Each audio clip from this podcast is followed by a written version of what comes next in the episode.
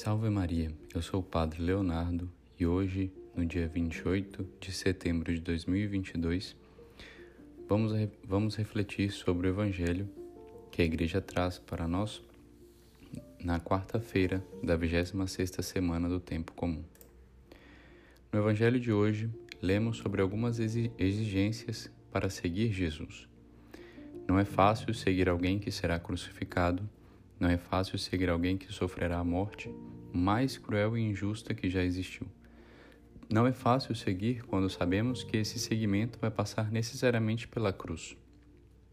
E a cruz exige de nós desapego. Nós temos que nos desapegar do mundo, do pecado, dos amigos, muitas vezes dos familiares.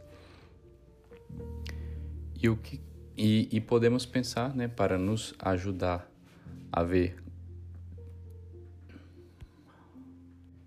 Para nos ajudar a ver o que temos que deixar por Cristo, podemos perguntar o que Cristo teve na cruz? Nada. Inclusive a sua própria mãe, Nossa Senhora, ele deu a São João e por João a todos nós. Isso também devemos querer para nós. Para seguir Jesus, então, ele nos pede o desapego de todas as coisas, porque, porque para o céu não levaremos nada então, nossa vida é um constante desapegar-nos das coisas. E nessa vida, as criaturas muitas vezes nos tiram do nosso caminho rumo ao Criador, rumo ao céu. Um desapego que muitas vezes não significará não ter alguma coisa, mas sim não estar afetado por essa coisa, não estar apegado a essa coisa. Por exemplo, eu tenho uma coisa, mas eu não ligo, eu não me importo se eu tiver que perdê-la ou se eu vejo que eu dou a ela mais importância do que a Deus. Não ligo que não ligo de retirá-la da minha vida. Isso significa dar o justo valor que cada coisa tem e deve ter na nossa vida e na nossa salvação. Assim, Santo Inácio de Loyola nos ensina uma arma muito poderosa que nos ajuda a seguir Jesus sem estar apegado às criaturas, que é pela indiferença que começa pelo princípio e fundamento. Santo Inácio de Loyola, no início do livro dos Exercícios Espirituais, fala sobre o princípio e fundamento sobre o qual deve estar colocada toda a nossa vida.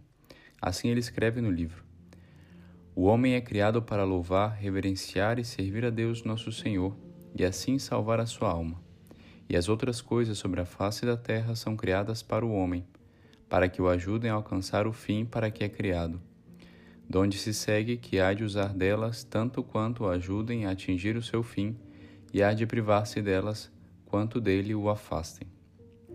Aí vemos qual é o nosso objetivo, porque fomos criados e por que fomos criados e como fazer para deixar tudo por Cristo. Porque tudo que me afasta de Cristo e dos sacramentos é prejudicial para minha salvação e pode fazer com que eu perca o mais importante. Por isso, renunciar ao que Cristo nos pede no Evangelho, principalmente no Evangelho de hoje, a casa, a família, muitas vezes Cristo nos pede que renunciemos à, própria, à nossa própria vida, ao conforto que nós temos.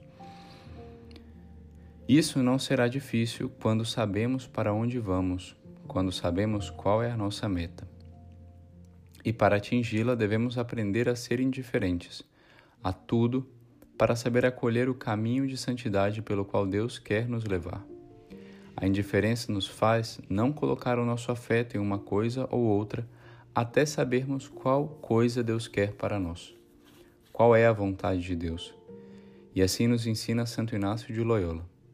Pelo que é necessário tornar-nos indiferentes a respeito de todas as coisas criadas em tudo aquilo que depende da, da escolha do nosso livre-arbítrio, e não lhe é proibido de tal maneira que de nossa parte não queiramos mais saúde que doença, riqueza que pobreza, honra que desonra, vida longa que breve, e assim por diante em tudo o mais, desejando e escolhendo apenas o que mais nos conduz ao fim, para que somos criados.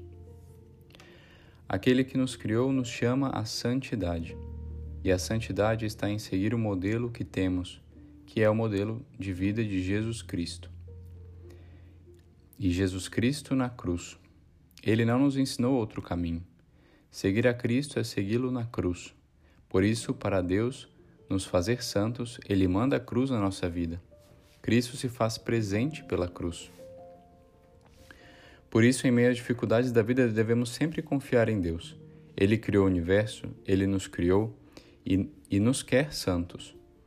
E nos dará os meios para que o sejamos. Assim lemos na primeira leitura de hoje.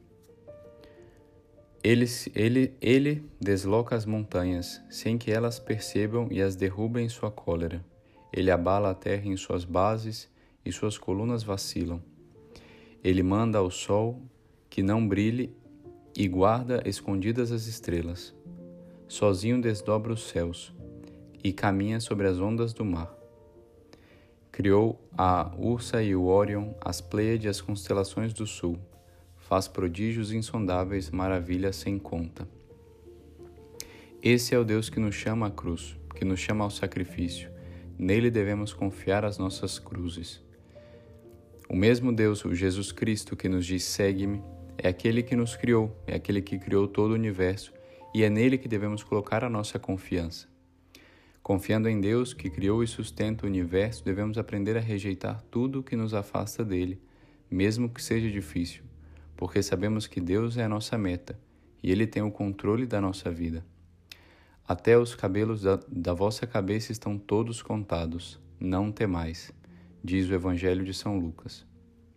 Então tenhamos coragem de seguir Jesus na cruz e no sacrifício, sabendo que aquele que nos chama é fiel e tem o controle de tudo e sabe o que é melhor para os seus filhos. Que a Virgem Maria nos ensine, a se, nos ensine a seguir a Cristo com a mesma confiança com que ela respondeu ao anjo Gabriel: Eis aqui a escrava do Senhor, faça-se em mim segundo a vossa palavra. Ave Maria Puríssima, sem pecado concebida.